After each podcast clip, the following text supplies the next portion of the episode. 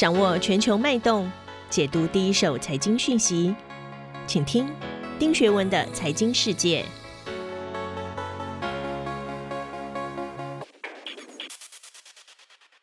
各位好，我是丁学文。春假过得很快啊，又到了每周一次和大家一起看看过去一周重大的全球财经新闻。今天我要解读的第一则新闻呢，是三月三十一号，拜登在 Pittsburgh 的一场演讲上宣布要推出一项总额高达二点二兆美元的基础建设计划。这对美国的经济发展有用吗？拜登在想什么呢？我们又该怎么从金融市场的角度看待这个事情？第二则新闻，我想跟大家分享的是三月三十号晚上，在小米啊为期两天的新品发布会上，雷军激动地表示他要跨入电动车产业。并说这是他人生最后一次创业。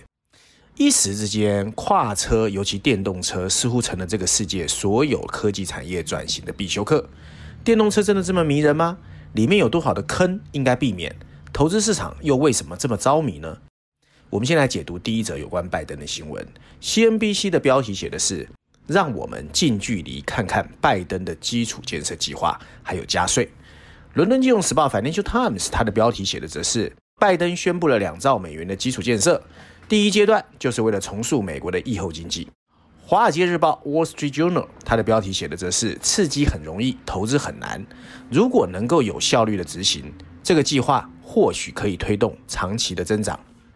首先啊，大家必须要知道，美国宾州的 Pittsburgh 曾经以钢铁厂而闻名世界，它为美国的工业奠定了基础。那伴随着美国经济的产业升级，Pittsburgh 也慢慢转型成为一些科技啦、医疗保健或金融的都市。不过，对于很多的美国总统来说，Pittsburgh 还是有一定的代表性的。三月三十一号，在 Pittsburgh 的一场演讲上面，拜登就公开宣布，美国将要推动基础建设的大计划。那这个计划呢，基本上后面还配了一套美国的制造业的税收计划。但是经济学家普遍认为，这个征税计划可能没有办法弥补同期的支出，还会面临共和党人士的反对。那这个一篮子的计划呢，为期八年，是拜登 Build Back Better 计划的一部分。它是为了重建美国老化的基础建设，推动电动汽车和清洁能源，并且希望能够创造就业机会。在整个内容里面，我简单跟大家说一下啊，它包括呢未来的八年会投资六千两百一十亿美元在一些所谓的交通基础建设，还有一千七百四十亿美元是有关电动车，还有五十万个电动汽车的充电桩，另外还有五千八百亿是用于振兴制造业，这是属于美国就业。那另外属于美国家庭这一部分呢，有分别着重在改善老弱病残者的护理、数位化基础建设，甚至包括一些住房、学校。到电网的基础建设，在二月份推出的新冠病毒一点九兆美元之后，拜登这么短时间之内又推了基础建设计划。其主要原因有两个啊，一个大家都知道，美国现在其实疫情还没有完全松解，不过伴随着全球经济慢慢从病毒里面复苏，美国也需要一个新的科技进行投资。另外，对于总统来说，刚刚上任，其实推新的措施最好的机会。然后按照估计啊。这二点二兆美元的基础设施会在十年内为美国经济增加五点七兆美元的收入。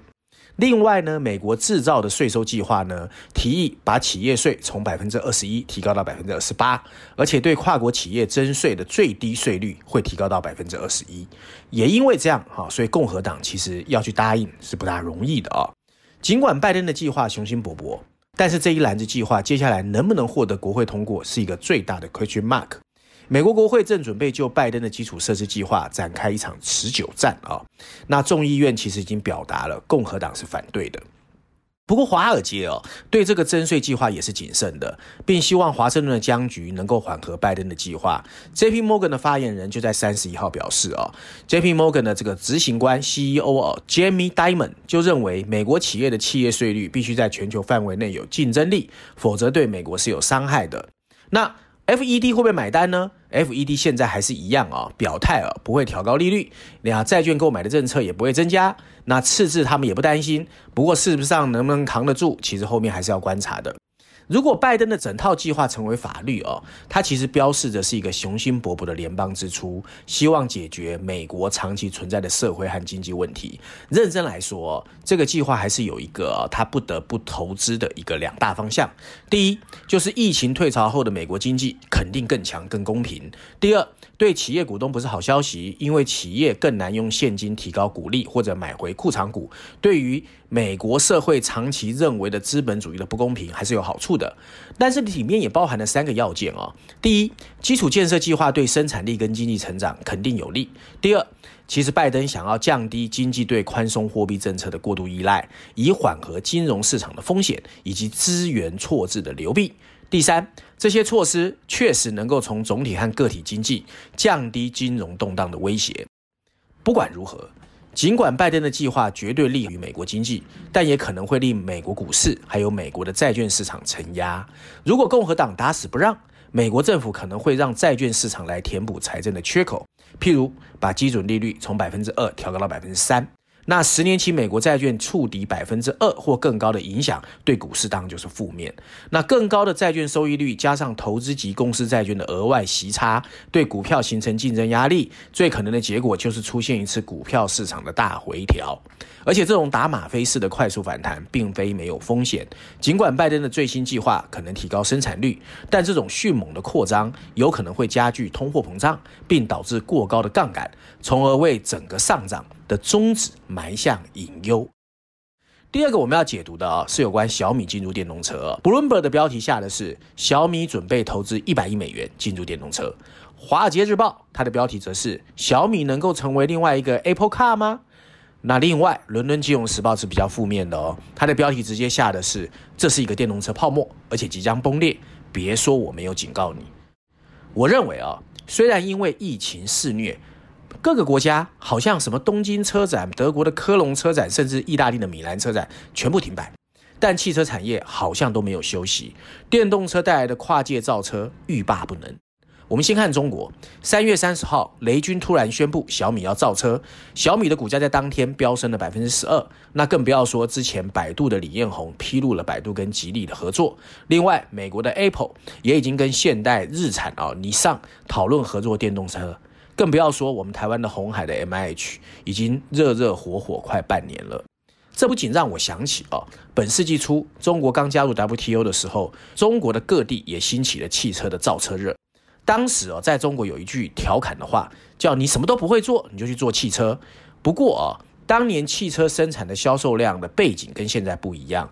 现在的全球汽车市场啊，随着整个经济进入了新一轮电动车产业升级的爬坡期，因为电动化、智慧化科技为汽车产业带来的新机遇，连一些科技企业跟不是科技企业没有互联网基因的，都想去做电动车。那这些跨界的造车者的新玩家要怎么后发制人？他们又要怎么避免误入歧途？其实是非常值得探讨的一个议题。事实上，大家知道哦，制造汽车不是一个简单的工程。汽车产业一向被视为资金密集、技术密集的行业。现在由于电动化、智慧化的科技革命，它的技术含量和资金密集有增无减。就有人说，花几十亿造车、造家电、造 IT 可能是大手笔，但如果放到汽车产业就变小儿科。汽车作为大宗商品，占家庭支出的份额很大，消费者往往更依赖品牌效应。从这个角度来看，你如果要跨界造车，从传统汽车产业抢客户，你必须在品牌的信任上面先建立起来。除了正在积极转型的传统车企，还有一些 Tesla、蔚来这些新势力造车，他们已经有一定的市场地位。而这个时候，包括 Apple 这些互联网公司又加入战局，所以市场空间肯定越来越小。而跨界造车的科技公司能不能赢得客户信赖，其实是未知数。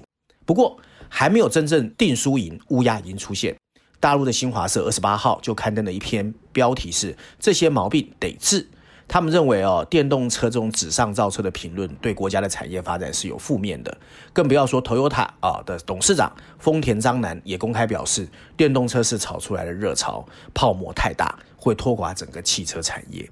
那我们公司最近啊，我也特别叫下面投资部去买了一个台湾的世纪报，发现哦，台湾的科技业一半以上。都说它的未来转型是电动车。那电动车确实意味着人工智慧、五 G 这些新兴的想象空间。不过，会不会太多人都想进这个市场啊？美国的研究机构 CB Insight 和 Dow Jones Market Data，它的资料就显示，二零二零年投资电动车的金额已经超过两百八十亿美元。尽管华尔街还有很多的钱想要去支持电动车，不过电动车需要资金是比想象还要大的。那未来到底能不能成功，其实没有人知道。那瑞士银行 UBS 也估计哦，全球车商来自于电动车的营收会大幅成长，目前是一千八百二十亿美元。他们估计到二零三零年会有一点一六兆美元的市值。相较之下，这些车商来自内燃机的营收持续减少，会从一点七七兆降到一点零七兆。可是软体的营收有可能成长到两兆，所以想象空间确实很大。那最近呢，因为电动车企业哦纷纷通过特殊的 spec、特殊目的并购来上市，所以整个看起来资本市场的热潮还会欲罢不能。那事实上，很多人说 Tesla 就是一个装了轮子的 iPhone。它可以结合电动车和自动驾驶，Tesla 越开越久会越省力，加上软体可以远端不定期更新，所以车子买越久，你性能反而越好，跟传统的车子是不一样的。那最近呢，又因为电池技术的提升，还有降价，充电基础设施的配套更完善，加上造型真的看起来电动车越来越漂亮，所以看起来电动车已经不是一个伪命题。而传统车厂转型往往需要耗费大量资源、金钱跟时间。所以未来的电动车肯定要互相结盟，不可能单打独斗。这对汽车产业来说是第二个啊需要面对的挑战。还有呢，任何企业想要把握汽车产业这个百年一遇的转型，你也还必须从生产制造端转向消费者端。NVIDIA 的执行长黄仁勋就表示，人们买电动车的主要动机除了环保，还有电动车带来的体验，这是汽车产业一开始哦比较容易忽略的一个关键。那我觉得啊，台湾还是有机会的。我们也看到了一些机构哦建议台湾往四个方向发展。第一个，可能呢要 focus 协助非传统车厂打群架，帮他们开发车款，其实就像 M I H 现在在做的。第二个，台湾还是有机会供给全球车厂系统跟关键零部件。最重要，你我们都知道嘛，半导体的晶片模组，或者台湾比较擅长的功率转换的控制器。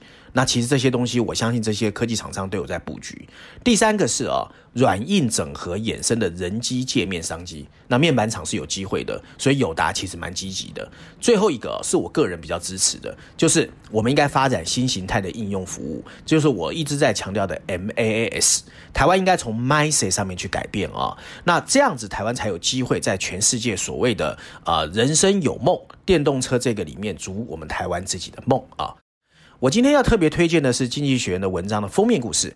在封面设计上，我们看到的是一个在湛蓝的汪洋大海上，有一个漂流在上面的瓶子，瓶子里面置放的曾经是在苏伊士运河堵塞的长次号。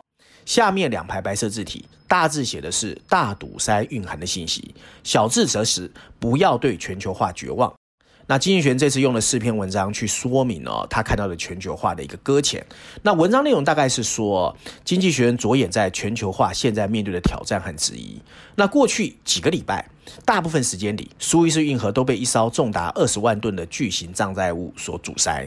Ever Given 长四号。不仅是这个世界最大的集装箱之一，它还是对那些强烈谴责全球化错字的一个打脸象征。随着不断加剧的地缘政治紧张，各地政府纷纷一心一意从追求效率转变成为重视疫情的复苏，还有自我建设的新方向。Joe Biden 下令要对美国的供应链进行一百天的安全审查。新疆维吾尔族的人权问题越吵越凶，中国甚至发起了对 HMN 的数位抵制。欧盟和印度甚至限制了疫苗的出口。这是贸易的一个危险时刻，正如全球化当初催生开放一样，保护主义和政府补贴正从一个国家蔓延到另外一个国家。全球化是历经数十年人类共同努力才累积形成的，我们应该不要让它搁浅。这是经济学人在封面故事里面对我们的呼吁。以上就是我今天想跟大家分享的内容，希望大家喜欢。我们下周见。